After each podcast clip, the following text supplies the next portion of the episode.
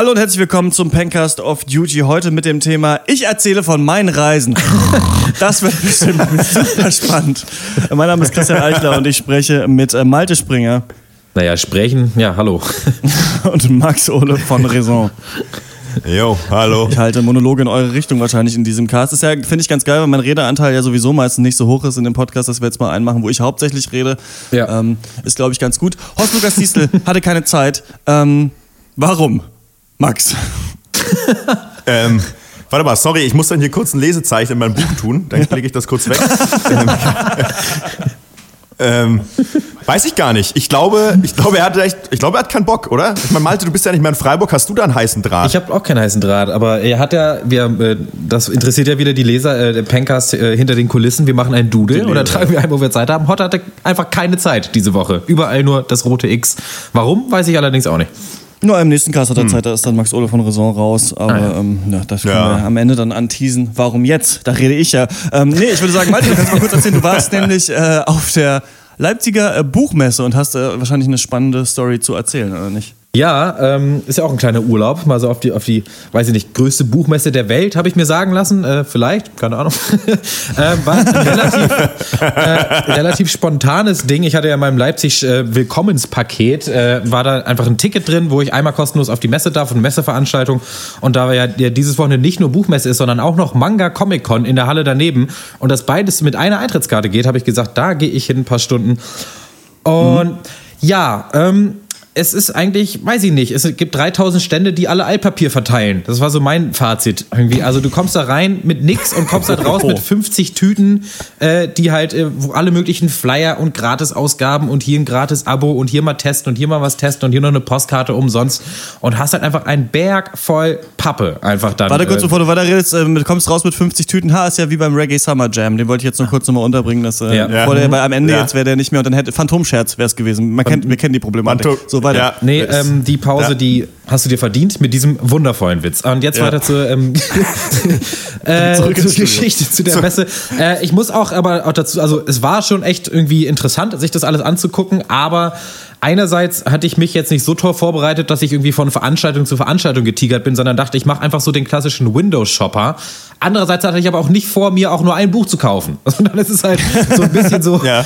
wie äh, in den Supermarkt zu gehen, aber du hast so gar keinen Hunger. So, weißt du, willst eigentlich gar nichts. So, das heißt, dann ist es halt so ein bisschen, ja, ist schön, was es hier alles gibt, aber äh, ja, brauche ich irgendwie dann doch auch nicht. Aber ich mein Gott, ich habe irgendwie äh, vier Stunden rumgekriegt und in der, in der Manga-Halle, der großen äh, Manga-Halle in Halle 1, da war auch einiges los. Den, die die Cosplay-Preisverleihung habe ich dann nicht mehr mitgekriegt, aber ähm, ja, trotzdem noch ein paar schöne Sachen. Also ich hätte mir auf jeden Fall das eine oder andere Katana hätte ich mir kaufen können, wenn ich denn Wie kam denn, äh, wie kam denn dein Lysop-Kostüm an? Äh, wer? Was? Das ist so einer von One Piece, irgendwie so ein, einer mit so einer langen Nase von One Piece mit so einer Schleuder. nee, ich bin als normaler Mensch, habe ich gecosplayt. Da war da einer der einzigen in der Halle, aber Nicht bestanden. bist du schon ex warst ja dann Exot wahrscheinlich, bisschen ne? schon, Unter ja. den Fans. Ich finde das ganz geil, weil diese ganze Äh, Cosplay-Nummer ist so ein bisschen dieses Ding, ähm, ich habe das selten, dass ich einerseits denke, ey, hammergeil, dass die Leute irgendwie so ihre Träume ausleben und dass es so cool ist und so und dass sie das machen und sich trauen und andererseits, boah, wie wack kann man eigentlich sein, blöden Manga-Charaktere äh, auf so einer Messe darzustellen. Ähm, aber naja. Für mich wäre immer die Enttäuschung zu groß, weißt du, weil die Gap zwischen dem, was ich dann verkleidet bin und dem, was ich im Real Life mache, womit ich zum Beispiel mein Geld verdiene, ist einfach zu groß, weißt du? Das wäre für mich immer so ein trauriges Erwachen, wenn ich dann mein Kostüm ablege. So. Wenn ich dann mal wieder als Streicher irgendwo in der Bar in der Ecke sitze, meine Pfeife rauche und äh, Montag geht's dann wieder ab zur Sparkasse, äh, äh, Kunden, Girokonten verkaufen. Irgendwann bist du, wachst du äh, auf äh, mit 28 und merkst, du bist gar kein Super Saiyajin Stufe 4. Ja. Und Freezer lebt noch. Oh nein!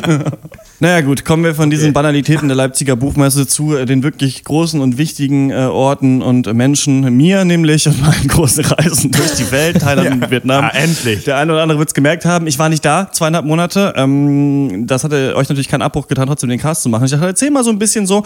Und das soll auch so ein bisschen Also, fangen wir mal ganz kurz an. Es ist super nervig, wenn Leute von ihren Reisen erzählen, weil man, glaube ich, nie sich so denkt, geil, das könnte ich auch machen. Man denkt sich immer nur, was bist du für ein Arsch? Mir war kalt zwei Monate. So, warum erzählst du mir jetzt, was du gemacht hast? So, ich weiß noch, Malte, wir waren noch mal äh, hier Kanu fahren. Auf dem, Ja. Fluss in Leipzig. Es hat vorher ein Jahr gedauert. Ich bin ein Jahr lang äh, zu Detektor FM zur Arbeit gefahren, habe diese Kanufahrer gesehen. Ein Mhm. Jahr hat es gedauert, bis ich gedacht habe, das könntest du auch mal machen. Vorher war ich einfach aggro, dass ich arbeiten muss und andere Leute Kanu fahren. Und, so.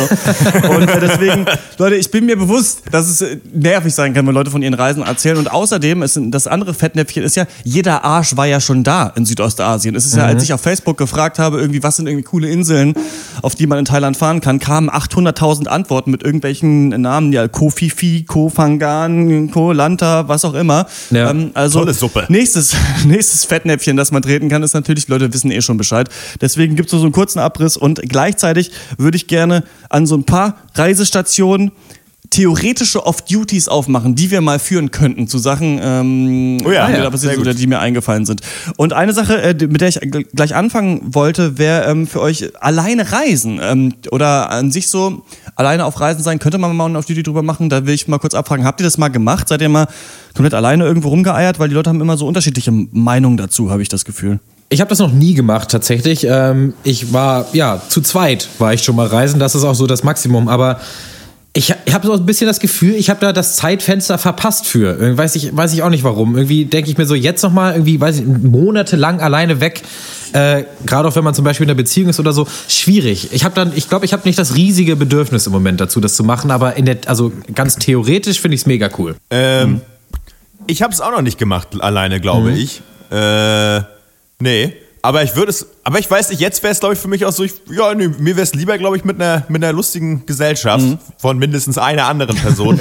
ähm, wäre ganz cool. Also da würde ich auch gerne, ich würde auch gerne mal nach Nepal, da warst du ja auch schon, Christian. Finde ich auch cool. Würde mich auch mal interessieren, mir das da anzugucken. Äh, euch einmal, aber zu wissen, wie es ist, reich zu sein, wie sich das anfühlt. ähm, ja, also, ähm, ja, nö, aber ich habe da überhaupt keinen Stress mit. Also, wenn du was Interessantes zu erzählen hast, höre ich dir gerne zu, Christian. das so. ist jetzt so ein bisschen die Challenge. Ja, Nepal ist hammer cool. Viele Nepalesen ist halt so ein bisschen das Problem, aber sonst ist es, kann man es da eigentlich Ja, aushalten. das ist richtig. Ja, ähm, das aber naja, ist oft so. äh, ja, ich weiß nicht, es ist immer so, mir ist irgendwie aufgefallen, dass ich so ein bisschen, ich nenne das Murakami-Urlaub äh, mache. Halt viel einfach rumlaufen, essen und lesen und sich Ja. So, weiß ich nicht, auf die Stimmung einlassen. Es klingt ein bisschen äh, blöde so, aber ähm, meistens, weil ich auch nicht ultra viel Kohle habe, kann ich auch äh, dann nicht irgendwie nur ähm, so richtig krassen Touri-Shit manchmal machen an den Orten. Aber kurz will ich noch erzählen, am Anfang bin ich ja, am 5. Januar bin ich losge losgeflogen und das war ja äh, über Istanbul. Warum? Weil ich natürlich auf Urlaubspiraten einen Flug nach Thailand hin und zurück für 250 Euro gekauft habe. So, ich, warum auch immer das so billig war. Weiß nicht, ich bin auch zu oft geflogen auf dieser Reise. Äh, Das ähm, hat sich auf mein Gewissen noch ausgewirkt. Bei der nächsten Reise muss ich mal schauen. Auf jeden Fall war es ja so, dass ich dann am 5. Januar mh, quasi gerade sind wir aus dem Film des Jahrescasts, haben wir Ja. noch Arrival angefeuert, bin ich ins Flugzeug reingerannt und losgeflogen. Geiler Zeitpunkt, finde ich, weil ich finde, Anfang Januar ist man eigentlich durch mit dem ganzen Winterscheiß. So geistig im Kopf. Man hat eigentlich keinen Bock mehr. Weil es ist eigentlich so, Herbst fängt an so, dann es wird immer kälter und so. Man denkt sich so, oh, ist ja ganz schön, oh ja, dann ist Weihnachten und hm, die Weihnachtszeit, ah, jetzt ist Silvester und dann ist eigentlich Kacke. Januar, Februar, finde ich. Man hat keinen Bock mehr. Deswegen bin ich auch abgehauen. Und ich bin dann in Istanbul, hatte ich so zwei, Ta drei Tage, glaube ich, so, na, zweieinhalb Tage so Aufenthalt und dachte mir so, okay, was mache ich? Ähm, Airbnb irgendwo pennen, aber bei irgendwem zu Hause, äh, der da auch wohnt. Also nicht in so eine extra Wohnung, weil es ja, vielleicht, Ja. ganz- wenn er gute Bewertung hat, kann er mir ein bisschen was erzählen über Istanbul. Enter Ufuk, der Schauspieler, so ein, äh, weiß ich nicht, 55 Jahre alter Türke, der so ein, wie heißt denn dieser, heißt es Zwirbelbart? Ich, war- wie heißt so ein Bart, der sich so nach oben wählt? Ich habe immer Ja, doch, das ist schon, schon ganz richtig, Das ist ein glaube ich. Zwirbelbart. Zwirbelbart. Horst Lichterbart. Genau, ja, so, genau so ungefähr sah der aus. Ne? Ingo Lenzenbart, könnte man auch sagen. Ja, Ja, aber ja. ja, Ingo- ja. Auf jeden Fall war das geil, weil der kein Wort Englisch gesprochen hat, so, aber Mhm. auf, aber natürlich in Englisch geantwortet hat. Was mir aufgefallen ist, es war einfach Google Translate, wie wir uns vorher unterhalten hat über dieses Nachrichtendings. Und deswegen sind wir dann rein. Der hat äh, Kette, also Pfeife geraucht. Der hat irgendwie 50 Pfeifen. Setzen uns dann so äh, bei ihm zu Hause ähm, in dieser Bude da, äh, genau so im Zentrum Istanbuls eigentlich, war eigentlich auch echt eine nice Wohnung, auf so eine Couch und sitzen erstmal so vor Google Translate und kommunizieren so. Jeder gibt mal was ein und der fragt mich halt so, ja, willst du irgendwie die großen Museen sehen? Willst du das? Und dann sagt er irgendwann, ich bin übrigens auch äh, Schauspieler. Check das mal aus und zeigt mir so eine Verhörszene, wo er so ein Cop ist und in so einen Knast reinkommt und so einen Typen vermöbelt. Also viel zu laut auf seinem Flatscreen-Fernseher und auch viel zu lang, weil ich kann ja offensichtlich kein Türkisch. So. Ja. Und ich sitze da mit ihm. Und das waren immer eigentlich mit ihm so ganz witzige Momente, weil wir eben gar nicht äh, äh, miteinander sprechen können, konnten.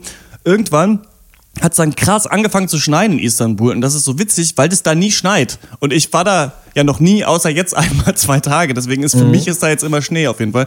Und ähm, dann war es, bin ich irgendwann nachts noch mal raus und dann hat er äh, mich so ver- mir so die Hand auf die Schulter gelegt, tief in die Augen geguckt und dann so gesagt, weil das Wort kannte er doch so careful und dann sein Handy gezeigt. Und auf seinem Handy stand so Google Translate, You are very important to me.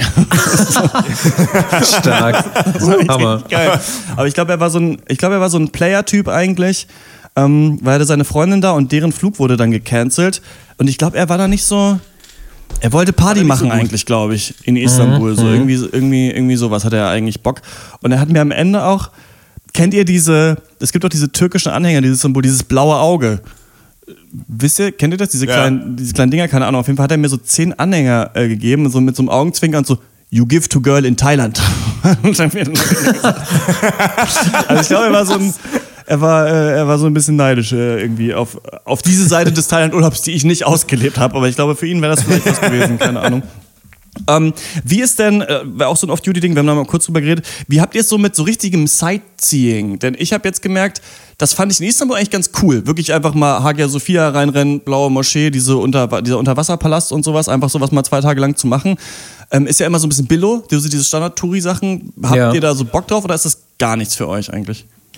Ich hatte mal so eine Phase, wo ich so dachte, so, ich, ich habe das immer so abwertend Städte gucken genannt und fand das immer kacke. So, also auch ähm, wenn man so auf Klassenfahrten war oder so. Ich war dann immer so der, ja, der Rebell, der dann meinte so, "Äh, ich will mir das aber nicht angucken, das sind auch nur Häuser. So, aber mittlerweile muss ich sagen, äh, Sightseeing finde ich richtig geil. Ich gucke mir das gerne alles an, aber ich muss da jetzt nicht überall diese die Infotafeln noch von, von oben bis unten durchlesen. Mir, mir reicht dann oft auch tatsächlich das Seeing, das Visuelle. Ja, ich bin auch damit groß geworden mit äh, äh, so Sightseeing und äh, Kulturtrips und dass man auf keinen Fall äh, irgendwo sich an den Strand legt und irgendwie sich entspannt. Nein, man muss auf jeden Fall immer aktiv sich Sachen angucken. Ähm, äh, fand ich damals mega nervig. Ich bin da auch so ein bisschen, glaube ich, wie Malt unterwegs. Ähm, ich glaube, ich wäre jetzt nicht so ein Typ, der jetzt sagt, ich muss um die, die ganze Welt abklappern, um mir dann Angkor Wat anzugucken oder irgendwie irgendwas, weil Ja. äh, man weiß ja nicht viele. Man hat ja das alles auch eigentlich ja schon im Internet gesehen. Nee, aber ähm, ich, ich habe da keinen Stress mit. Das ist schon cool, klar. Geht irgendwie so, finde ich so. Ich bin auch so ein bisschen auf Maltes Seite mit diesem, ich habe keinen Bock mehr, die ganzen Sachen durchzulesen. Ich bin aber auch so ein total blauäugiger Nee. durchs Museum durchrenner irgendwie. Und wenn ich irgendwas interessant finde, dann bleibe ich da stehen, gucke mir das länger an.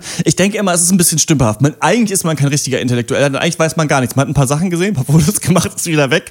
Hat aber Ja. nicht so eine richtige Ahnung, wie der Platz heißt, auf dem die blaue Moschee steht. Ich weiß es bis heute nicht, keine Ahnung. Auf jeden Fall ähm, auch äh, viele Bullen unterwegs. Ähm, ist ja sowieso irgendwie schwierige Situation gerade in der Türkei. Habe ich aber davon jetzt so persönlich nichts mitbekommen. Es war witzig, weil das, äh, was heißt witzig, aber äh, da war ja kurz vorher der Anschlag in dieser Disco, ne? Also so ein paar Tage, das war ja Ja. Silvester, glaube ich, ne? War das? Und ähm, Ja. dann echt so fünf Tage später dahin zu fliegen. Ähm, ja, hat man irgendwie nichts gemerkt, was ich, äh, was ich cool fand auf jeden Fall an der, an der Türkei oder an Istanbul. Und das war aber auch in allen anderen Ländern, wo ich jetzt danach war, ist dieses Leben auf der Straße, dass sich auch da ähm, super viel einfach draußen abspielt. Irgendwie die Männer irgendwie draußen sitzen, ihren Tee trinken und so ein bisschen labern und ähm, du irgendwie so mehr, ja, mehr Leben auf der Straße. Das ist irgendwie so ein bisschen interessanter. Da ist mir wieder aufgefallen, mich kotzt jetzt schon wieder hart an, in Deutschland zu sein. Irgendwie so. Es regnet, der Verkehr, alle sind so aggressiv. Heute bin ich, wollte ich was für eBay Kleinanzeigen verkaufen, komme ich da rein in diese Post hier nebenan, das ist so ein, ich habe hier nebenan so ein Späti, da sitzt so, das ist so ein Alkoholiker, das ist aber auch eine Post. Und ich will eigentlich, Ja. ich will ihm eigentlich immer danken mit Kusshand, dass er hier genau nebenan so eine Post hat, weil es bei der Post immer total Ja. voll ist. Aber der Typ ist so assi, hat immer so eine Fahne und ich sage ja, ich würde gerne diese Pakete abschicken. Und dann guckt er mich so an und sagt nichts. Und dann so, ja und? So, und ich so, ja, wa ja was denn, du Arsch? Und so, ja. Ja, stell ihn hier auf die Waage oder so, hat er dann gesagt. Ich mir, Alter Mann, wir könnten, wir könnten so gute Freunde sein. aber jetzt echt bist du mal. mein Feind. So Ja, kurz davor. Das fand ey. ich auf jeden Fall, Schade. das fand ich auf jeden Fall an Istanbul äh, ganz witzig und ganz krass halt, dass ähm, es hat so krass gestaltet, war so krasser Schneesturm, dass man nicht mit der Fähre auf die asiatische Seite rüberfahren kann. Deswegen kann ich dazu äh, keine Aussagen machen. Ja, so Ja. krasses Istanbul Sightseeing auf jeden Fall. Und dann weiter mit dem Flugzeug, äh, natürlich Billigflug, also klar 15 Stunden Aufenthalt am Flughafen in Bahrain, im Königreich Yes. Bahrain. Wollte man Bei wahrscheinlich der Rennstrecke. ja, genau, wollte man wahrscheinlich immer schon mal hin. Auch so perfekt spät angekommen, weißt du, so irgendwie so um neun abends oder sowas, sodass du natürlich auch nicht dann noch irgendwie Oh die. Stadt dir angucken kannst oder sowas und einfach weißt, okay, 15 Stunden hänge ich jetzt auf dem Flughafen. Gut, aha, bei McDonalds ist WLAN. Falls jemand in Bahrain ist, äh, I'm loving it zusammengeschrieben, ist das Passwort für das WLAN am Flughafen von Bahrain. ähm, falls euch langweilig ist. Da habe ich äh, den Nocturnal Animals Cast dann zum Beispiel äh, gehört, den, den ersten nice. Trackers ohne mich, wo direkt gedisst wurde. Ähm, das war ganz schön. Ah, fuck, er hat's gehört. Und äh, das ist, wart ihr mal so lange auf so irgendeinem so einem Flughafen oder in so absurden Orten? Ich hatte das schon mal, als ich geflogen bin, Ja. glaube ich, in, in Doha, äh, auch so ein, so ein Umstiegs, auch so ein Öl-Umstiegsflughafen. Oh, Ka- Katar, irgendwie. ne? Ist das auch, Genau, ja. ja. Und äh, dann, man wird so bescheuert irgendwann. So, ich habe da so viel Kaffee auch getrunken, äh, weil ich dann auch der ich verpennt, obwohl ich so, so viel Zeit da hatte eigentlich, ne? Aber keine Ahnung, dann geistert man da diese drei Gänge lang in diesem Duty-Free-Bereich, wo ich sowieso, wo es eh nur Toblerone und Kippen gibt. Ich habe es noch nie verstanden. War der mal so lange irgendwie auf, dem, auf, auf so einem Flughafen oder sowas, so im Neonlicht gefangen? Äh, große Flugurlaube hatte ich, ähm, habe ich bis jetzt immer nur mit meinen Eltern gemacht. Und dann, wenn die Eltern die Flüge äh, buchen, dann gibt es sowas natürlich nicht. Also sowohl nach Australien als auch in die USA hatte ich dann nie so langen Aufenthalt. Aber dann, ähm, als dann äh, die Flugreise mal alleine dann anstatt, dann natürlich äh, auf den Preis mehr geachtet. Weiß ich nicht, wie lang das dann war. Das war irgendwo in, in Houston, glaube ich. Ähm, vielleicht mal so drei oder vier Stunden. Das das Maximum, aber selbst da werde ich schon verrückt bei. Also ich kann das gar nicht auf jeden Fall. Ich finde schon schlimm genug, dass man zwei Stunden vorher da sein muss, um noch irgendwie durch den durch den Zoll durchzumüssen oder so. Das weiß ich nicht. Ja. Ähm, ja, ich hatte es mal in äh, Firenze, äh, dass ich da auf dem, auf dem Flughafen gefangen war und äh, da rumstehen musste. Aber das war zum Glück auch mit Eltern, deswegen muss man sich um nichts kümmern. Die mussten sich irgendwie, irgendwie dann ist der Flug ausgefallen und die mussten da am Schalter irgendwie Leuten auf den Sack gehen, äh, während ich äh, Hydro Thunder gespielt habe und mit meinem Motorboot, meinem gepimpten, äh, durch, äh, durchs Wasser ge geballert bin wie ein Bekloppter. Deswegen, das war okay. Ähm, aber ja, äh, ja, aber ich glaube, ich finde auf so einem Flughafen generell so Menschenumschlagplätzen, da kriegt man leicht manchmal so ein ganz komisches, beklemmendes Gefühl, oder ich zumindest, wo man sich so denkt, so ja, und, und hier werden wir alle abgefertigt. So irgendwie, dass man so denkt, irgendwie ist das komisch, so wie in so einem Film, wo man einfach sieht, weiß nicht, wie Menschen, so viele, so Menschenmassen sich irgendwo lang Mhm. bewegen, das finde ich hat immer was auch, was irgendwie, was, ah, was Unangenehmes. Für mich zumindest. Was aber auch cool ist, ist natürlich, dass man so viele Leute, also gerade auch da, so ganz unterschiedlicher Kulturen sieht, von denen man gar keine Ahnung hat, was das überhaupt alles ist. Also wo man wirklich selber als äh, ungebildeter Europäer denkt, ah, okay, irgendwie arabischer Raum scheinen die Leute herzukommen, aber alle sehen ganz anders und unterschiedlich aus. Und das fand ich ganz witzig, weil man, finde ich, hier auf den Medien so ein einseitiges Bild gezeigt bekommt von Muslimen und dann mal, wenn du dann wirklich da in Bahrain auf dem Flughafen bist, dann siehst du halt die abgefahrensten Leute einfach nur von den Klamotten her, irgendwelche krassen Turbäne und Gewänder und sonst was irgendwie, das ist irgendwie super interessant, finde ich so. Und der Bahrain Dinar ist, glaube ich, äh, heißt das harte Währung? Äh, ich glaube, äh, zweieinhalb Euro ist einer wert oder irgendwie so. Also Krass, äh, okay. herzlichen Glückwunsch an Bahrain auf jeden Fall. Habe ich noch hab ich selten erlebt bis jetzt. Ich dachte immer, das Pfund wäre der krasseste Scheiß. Nein, es ist äh, der Bahrain Dinar. Ähm, Genau, dann bin ich, äh, dann habe ich zwei Wochen äh, auf äh, Koh Lanta rumgepimmelt. Das ist äh, so eine Insel im Süden von Thailand. Ich habe Ja. auf Facebook gepostet, ey Leute, sagt mal an, wo ist es einigermaßen cool, wo ist nicht den ganzen Tag irgendwie Full Moon Party und Drogensause und besoffene Engländer, sondern es ist irgendwie entspannt und ähm, wo ist nicht so teuer. Und viele werden sich erinnern können, ich musste ja noch eine Hausarbeit auch schreiben, während ich auf der Reise war, was tatsächlich funktioniert hat, aber äh, mehr schlecht als recht. Ähm, aber sie ist durch. Ähm, und äh, dann äh, bin ich da angekommen irgendwann über noch, weiß ich nicht, noch ewig irgendwo hingefahren und so weiter. Und dann war ich irgendwann dann halt in Thailand angekommen, auf dieser Insel und so weiter, in meiner Bambushütte am Strand und habe gemerkt, Fuck, Alter, hier sind ja nur so richtig asoziale Reggae-Bars. Das ist ja schrecklich. Also, das war halt, du fliegst Ja. irgendwie 130 Stunden irgendwo hin und merkst dann so, ach ja, na klar, irgendwie no woman, no cry, clandestino. und dann halt irgendwelche Thais, die so halt angezogen sind wie so Rasta-Leute aber auch und dann so die Leute bespaßen. Die Leute sind in diesen Kneipen und äh, trinken überteuertes Bier und haben diese, diese ähm, Schwarzlichtfarben so ins Gesicht geschmiert. Ah, ja. Oh so. Süßzeug. Ja. Also alles so eine, und da hat man schon so gemerkt, natürlich, Thailand ist natürlich total überlaufen. Wer hätte es auch, wer hätte es äh, vorher gedacht? Aber ich fand es Ja. irgendwie interessant, mh, doch dann wie, ja, so fake dieses Strandleben, also wie das so ein Abklatsch war von so Strandbars, die ich schon mein Leben lang an ganz vielen Orten irgendwie so äh, der Welt gesehen hatte.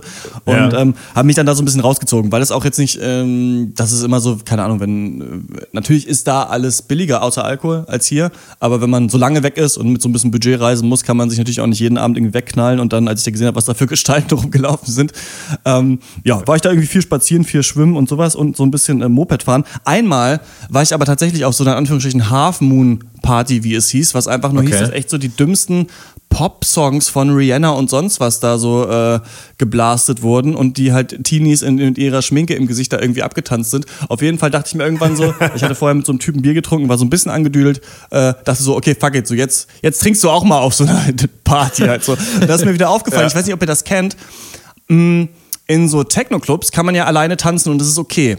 Aber wenn so Popmusik oder sowas läuft, dann ist das nicht okay eigentlich, weil die ja. Typen sind so on the prowl oder wie das heißt, weißt du? Also die sind auf Weibersuche und wenn du dann da so alleine stehst, bist du so Konkurrenz und das ist ganz unangenehm. Es geht nicht so richtig irgendwie, wisst ihr, was ich meine? Ja. Das stimmt, im, im, im so Popmusik-Kontext bist du, ja, da fühlst du dich auf jeden Fall nicht wohl dabei, weil, ähm, genau, weil du entweder äh, unterstellt man dir, dass du hier auf der Suche bist, oder du bist halt ein Loser. Also du hast da auf jeden Fall irgendwie Pressure in irgendeiner Form.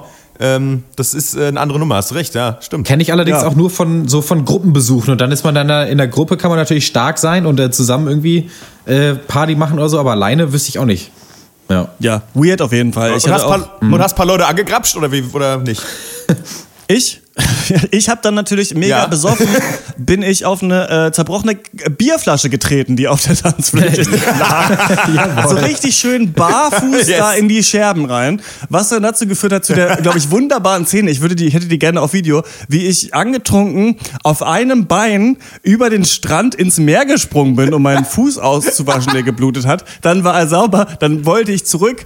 Hab dann aber natürlich immer Sand reinbekommen, bin wieder zurück ins Meer gesprungen um das auszuwaschen, was letztendlich dazu geführt hat, dass ich äh, einfach zurückgelaufen bin und den mit Bier ausgewaschen habe irgendwo. Dann gewartet habe, dass es aufgehört hat zu bluten. Das war keine große Wunde. Und dann einfach frustriert, aber angetrunken pennen gegangen bin. Also das ist mein, das ist mein großes äh, thailändisches Partyerlebnis gewesen. Also ähm, da können sich auch viele, finde ich mal, so eine äh, Reise von, äh, eine, eine Scheibe von mir abschneiden.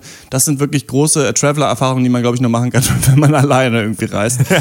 ähm, was richtig geil war, da war so ein Restaurant neben, da, nebenan, wo wir gewohnt haben, wo einfach so ein, kleiner, so ein kleines Äffchen auch noch mit gewohnt hat in dieser Familie. Es lag wohl daran, dass, was nicht so eine schöne Hintergrundgeschichte ist, irgendwer die Mutter von dem Äffchen totgefahren hat mit dem Moped und dann hat dessen Tochter, Ja. glaube ich, diesen Affen äh, großgezogen und der ist Okay. dann da ähm, rumgerannt. Also viele lustige Tiere. Irgendwie einmal saß ich vor meiner Baumhütte, kam eine Schlange einfach äh, so angeschlängelt, ist dann so ins, ins Gras, wurde dann von einer Katze verjagt. War auch geil, da war so eine ganze Katzenfamilie mit ganz vielen kleinen Kätzchen und äh, den Eltern und so weiter. das war so ein bisschen ähm, ganz Sie haben Katzen. genau die waren es wahrscheinlich, ja. Und das war ganz cool. Ich, äh, das ähm, gibt es auch, das hatte ich so nicht auf meinen anderen Reisen gesehen, die, dieses Homestay-Konzept. Ich weiß nicht, ob ihr das kennt. Es ist oft so in, in Thailand, dass du in einem Hotel wohnst, wo dann das von einer, ähm, das einer Familie gehört und die Familie wohnt da auch. Also die wohnen Okay. meistens dann unten nochmal oder haben irgendwo eine eigene Wohnung hinten dran, oft auch eine Küche, die du mit benutzen kannst. Und ähm, das ist meistens eigentlich ganz nice, weil du dadurch halt nochmal so besser in Kontakt mit den Leuten kommst und sowas. Und deswegen gab es auch eine Küche. Und ähm, da waren ganz witzige Leute. Da war so ein Ehepaar aus Kanada, die haben nebenan gewohnt, die waren so 70 oder so. Die habe ich auch irgendwann gefragt, ja, und wann fahrt ihr zurück nach Kanada? Ja, nie. Wir haben keinen Bock mehr. irgendwie so. Wir, wir sind jetzt nur noch hier in Thailand die ganze Zeit. Also, das war irgendwie so, solche Gestalten und da, ja, ein bisschen Hausarbeit schreiben, ein bisschen lesen und sowas, aber nicht so spektakulär. Das Einzige war, dass der Strand war mega felsig. Und da habe ich mich zum ersten Mal mit dem Tidenhub beschäftigt. Ich, ich wusste ja gar nichts. Ich wusste ja nicht, dass alle zwölf Stunden ist, dann kommt die Flut und alle sechs Stunden Ebbe und auf der anderen Seite der Welt ist es andersrum. Deswegen habe ich so Ja. richtig morgens wie ein Wissenschaftler geguckt, wann kommt The Tide, wann kann ich schwimmen gehen. Danach mein Leben ausgerichtet, wie so eine Mutti nach so Mondphasenkalendern. Also ähm, das war so diese Zeit. Wunderbar. In der Zeit waren wir natürlich zu Hause und haben Wir sind die Flut besprochen. Weißt du nicht mehr. Naja. Jo, dann war das so, äh, dass ich natürlich, ich habe diese Reise natürlich unendlich schlecht geplant am Anfang, so weil ich dachte, das wird schon alles irgendwie mit dem deutschen Reisepass. Die werden mich da schon irgendwo da überall reinlassen wahrscheinlich oder nicht. ähm, und äh, deswegen ist mir aufgefallen, ach Kacke, du kannst ja nur in 30 Tage in Thailand bleiben, dann musst du irgendwo anders hin, dann kannst du wieder rein. Dann dachte ich, okay, geil, gehe ich nach Vietnam. Ach, da darfst du dann nur zwei Wochen bleiben. Also musste ich mir das alles so ein bisschen ausrechnen, was dann dazu geführt hat, dass ich zwei Wochen ähm, in Vietnam, dann, dann war im Süden und in der Mitte des Landes. Äh, und dann danach ist ein Kumpel von mir gekommen und da haben wir eigentlich die, die geilsten Sachen auf dieser Reise so erlebt. Und Ja. da muss ich sagen, Saigon oder Ho Chi Minh Stadt, was für eine abgefahrene Stadt. Wie viele Mopeds können irgendwo rumfahren? Das glaubt man gar nicht. Also es ist, äh, wenn man sich mal irgendwie Saigon Traffic oder sowas auf äh, YouTube eingibt, da sind äh, ja diese krassen Hochhausschluchten und dann die Leute parallel nebeneinander auf, weiß ich nicht, zehn verschiedenen Mopeds und wie so ein Bienenschwarm irgendwie äh, sausen die da so, surren die äh, durch die Straßen. Und das ist natürlich, äh, markiert natürlich das erste große Thema, äh, über das ich reden muss, ähm, neben dem lustigen ähm, Türken, der auch äh, Kopf war und Schauspieler in Istanbul, ist äh, Mopedfahren. Max Ohle, du bist doch, ich denke mal, als alter Mecklenburger, äh, bist du schon mal auf dem Moped irgendwo gesessen und irgendwo rumgeheizt, oder nicht? Ja, natürlich. Ja, ja. Er war mein erstes Vehikel, mein fahrbar, erster fahrbarer Ah, du hattest Untersatz. selber mal eins, oder was? Was denn für Nee. eins? Ja, ja, ja, ja, ja, ja. Äh, S50, Simson. Ne? Mhm. Natürlich. ja, nee, Mopedfahren ist herrlich. Ist das geil? Es, ist, macht richtig Spaß. Ähm, Mhm. äh, das Gute ist ja, man muss ja nicht treten, um vorwärts zu kommen. Deswegen äh, für mich klar besser als ein Fahrrad. äh, wissen ja die wenigsten. Würde mich immer, würde Das ist immer halt so, ein- gewinnen. so ein bei mir echter. No-Brainer, ne? so Mopedfahren, weil du musst ja wirklich nur, also ich, ich habe ja, äh, was übrigens witzig ist, fällt mir gerade ein, ich habe gestern ein Interview, ich weiß gar nicht richtig warum eigentlich gegeben, ich glaube an Deutsch, Deutsche Welle oder so, warum ich kein Auto habe. Jetzt werden sich die Hörer fragen, denken, ja, ist Ja. natürlich berechtigt, äh, du bist ja ein mega Podcast-Star, das interessiert natürlich die Leute, warum du kein Auto hast. Nee, aber eine Kollegin von mir hat irgendwie gesagt, ja, ich habe hier so eine Freundin, die ist irgendwie beim Deutschlandfunk, die macht so einen Beitrag darüber, über Autos und du hast ja keinen Führerschein. Die ruft dich jetzt mal an und stellt dir Fragen. Jetzt bin ich da so, ja, für Christian Eichler ist ein Auto heutzutage nicht mehr so wichtig. Ich kann ja auch meine Freunde fragen, wenn ich irgendwo hinfahren muss. Das steht jetzt irgendwo, ähm, irgendwo online. Ähm, Weiß ich nicht. War das ganz geil. Nee, und ähm, es ist natürlich so, dass man am besten äh, in Vietnam und in Thailand mit Moped unterwegs ist. Äh, Was, die Chance habe ich natürlich genutzt, denn man muss gar nichts können. Ich habe in Deutschland keinen Führerschein. Ich kenne ja, die Verkehrsregeln so ein bisschen, weil ich mit dem Fahrrad unterwegs bin, zumindest oberflächlich. Aber ähm, man kann sich fast überall, kriegt man eigentlich Moped hinterhergeschmissen. Wenn man irgendwem 5 Euro gibt, so kriegt man ein Moped mit Sprit und ähm, wird auf die Straße gesetzt. Und das ist richtig nice eigentlich. Ähm, so, äh, so, ein, so ein Land zu bereisen. Einmal hauptsächlich, weil die Leute es auch selber machen. Also ich muss sagen, ich bin auch viel äh, zu Fuß gegangen. Das macht kein Thailänder, glaube ich. Also ich habe so selten und zum Beispiel in Thailand jemanden gesehen, der irgendwo zu Fuß hingegangen ist. Ja. Ähm, und dadurch ähm, war das dann, ja, habe ich so eine große Moped-Tour dann da gemacht. Aber kurz noch in Ho Chi Minh Stadt war auch das chinesische Neujahr. Ich wünsche euch natürlich auch ein frohes neues Jahr des Hahnes, in dem wir Oh, uns danke, gerade danke. befinden. Und Das Harnis. Ja, genau. Danke. Und ähm, was ich sagen muss, ist, diese ganze Reise war auch so eine krasse Reise des Smartphones auf so eine Art. Denn das habe ich echt nicht ähm, gedacht, dass doch so dieser Smombie-Lifestyle überall auf der Welt krass angekommen ist. Also ich würde sagen, sogar in Teilen in Vietnam noch sind die Leute noch viel krasser Smartphone-abhängig als in Deutschland. Denn da war dieses Neujahrsfest auf so einem riesengroßen Platz in, in Ho Chi Minh City und da waren so Blumen, wie so auf der Buga oder sowas, so große so Blumenkonstruktionen aufgebaut. Und die Leute haben nur Selfies gemacht, die ganze Zeit von sich, aber so weiß ich nicht, 100.000 Vietnamesen gleichzeitig, Ja, ja. weswegen ich dann irgendwann nur noch so Fotos von Leuten gemacht habe, die selber Fotos von sich gemacht haben, so Photoception, irgendwie war das super komisch, super interessant auch. Und ähm, was ich nicht gedacht hätte, ist, dass mittlerweile überall auf der Welt WLAN ist. Also das war in Indien noch nicht so. Ich war ja so vor zehn Jahren fast, na, neun oder sowas sind wir nach Indien äh, damals für den FSJ. Und äh, da war das so Traveler-mäßig, die Leute sitzen rum, lesen irgendwie Shantaram, dieses eine Buch, was irgendwie jeder Idiot liest, der nach Indien fährt. Und ähm, da, man labert so ein bisschen, aber diesmal ähm, überall auch am Strand, äh, auf Koh Lanta und in äh, anderen Orten sind die Leute immer schon am Smartphone und filmen quasi schon ihren Urlaub für ihre eigene WhatsApp-Gruppe zu Hause. Also die müssten so Ja, richtig, ja. müssten die gar nicht selber in dem Urlaub sein, wenn es eine Möglichkeit gäbe, sich selber in diese Bilder schon reinzushoppen die sie dann machen, weil sie, wenn sie da sind, sind sie auch nicht so richtig da, sind eigentlich noch auf WhatsApp gefangen, so ein bisschen. Ähm, Ja. Das fand ich super interessant. Da will ich auch ganz gerne mal einen Off-Duty drüber zu machen, über so Smartphone-Benutzung. ähm, Ja. wie sieht ihr Ich das? so? Macht ihr da so ähm, viel Fotos, viel, viel WhatsApp und so?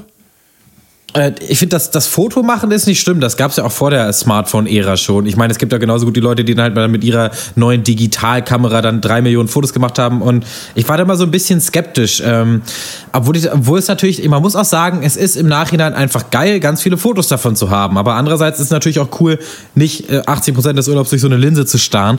Das WLAN-Ding, das ist für mich aber krasser so, weil da würde ich, hätte ich schon lieber dann einfach mal zu sagen, ich mache jetzt zwei Wochen Pause, aber ich glaube, das ist auch schon fast gar nicht mehr so richtig realisierbar.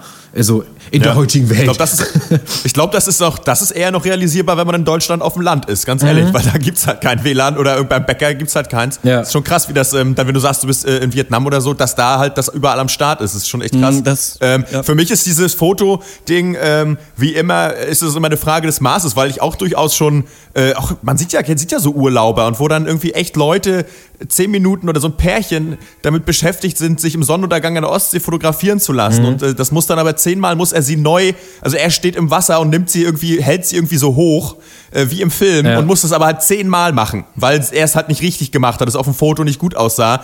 Und äh, da, dessen, es war wirklich eine konkrete Situation, die ich erlebt habe. Und ähm, dann äh, ist ein Riesenstreit ausgebrochen, weshalb er so dämlich wäre und ihr das Foto ruinieren möchte, ob denn, äh, ob ihr das, ihm das denn nicht wichtig sei. Und das ist für mich dann so, ähm, Leute, das ist gerade schon euer Urlaub. So.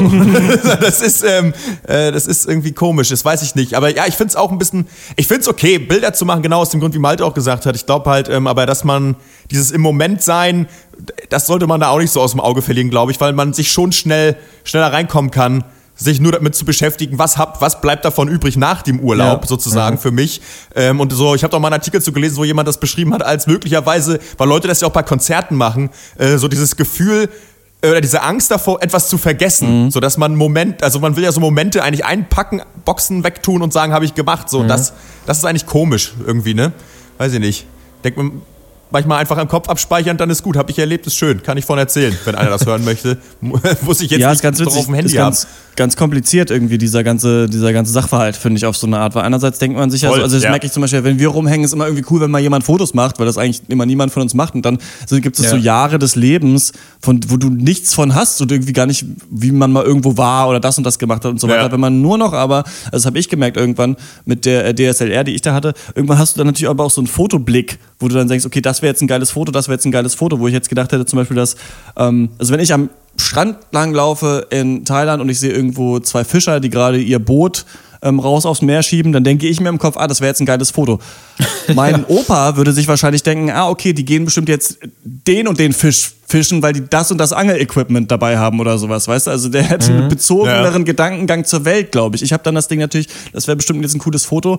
Okay, Foto gemacht, ciao, so ein bisschen, ne? Andererseits ist es natürlich mhm. cool, überhaupt irgendwas zu haben, weil man ja sehr viele Dinge vergisst. Was ich, was ich merke, was glaube ich am äh, schwierigsten ist, ist so Momente. Ähm, doch auf eine Art zu konservieren, so kleine Dinge, die passiert sind. Denn das ist oft was, finde ich, was einem in so einem Urlaub oder auf so einer Reise, was eigentlich die schönsten Sachen sind, wenn du einfach nur irgendwo bist, du sitzt irgendwo, auf einmal rennt da eine Katze vorbei und dann so ein kleines Kind äh, macht irgendwas Lustiges und so eine alte Oma kommt vorbei und sowas. Und das ist ja, ja. habe ich auch gesagt, so das äh, spielt sich so Leben viel stärker auf der Straße ab da.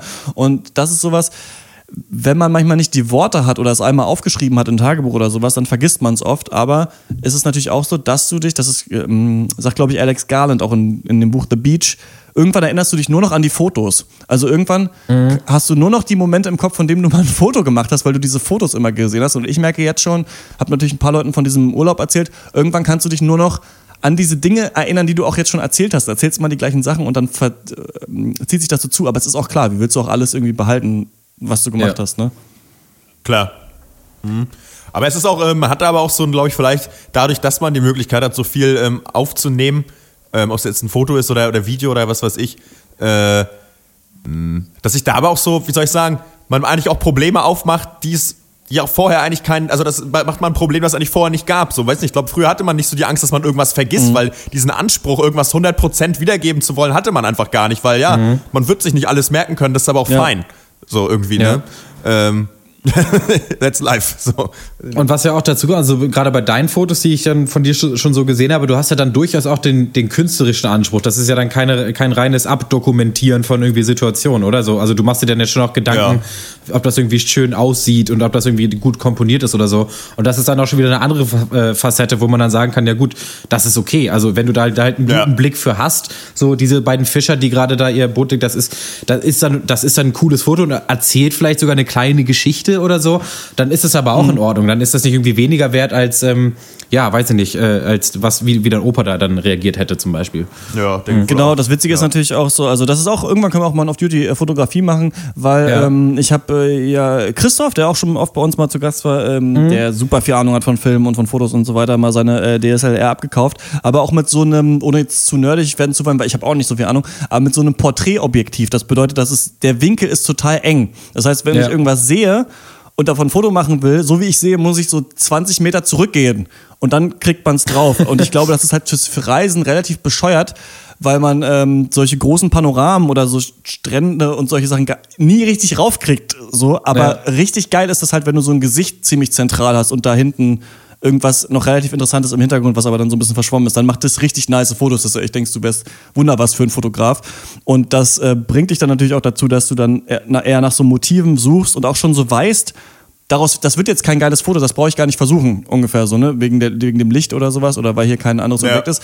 Ähm, was ganz witzig war, weil später als ein Kumpel von mir, als David da war, der hat halt mit seinem Handy ganz, ganz viele Fotos gemacht. Der hatte quasi eher unsere Reise dokumentiert. Das heißt, Ja. äh, zu der Zeit, wo ich mit David unterwegs war, habe ich quasi seine ganzen Fotos, ist einfach so ein Dokument, also in, Fotos von allen Sachen, die wir so gesehen haben, die jetzt so eine Erinnerungsstütze sind. Von meiner Reise habe ich echt nur so ja, hipsterige, coole Fotos, aber da, da habe ich nicht alles fotografiert und da faked man sich die Fotos auch manchmal zusammen. Also du bist irgendwo, siehst da so einen Fischer auf dem Boot, links ist aber auch ein Boot mit irgendwie 20 Touris, die willst du natürlich nicht drauf haben. So, das heißt, du machst so, den, so Ja, machst diesen schrägen Schwenk und dann sieht es halt für die Außenwelt so aus, als wärst du da mega local unterwegs gewesen, aber eigentlich war das so eine geführte Bootsfahrt oder sowas. Ne?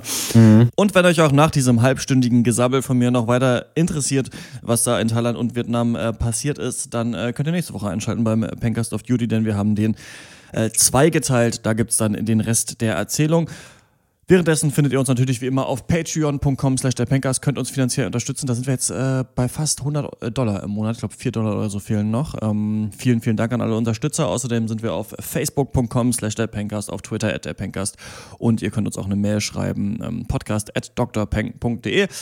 Das war's von uns. Bis zum nächsten Mal. Wir hören uns wieder am Sonntag. Da geht's um äh, Comedy-Klassiker aus unserer Jugend, nämlich die nackte Kanone, Robin Hood Helden in Strumpfhosen und äh, Jazz Club von Helge Schneider. Also bis dann, bis Sonntag. Ciao.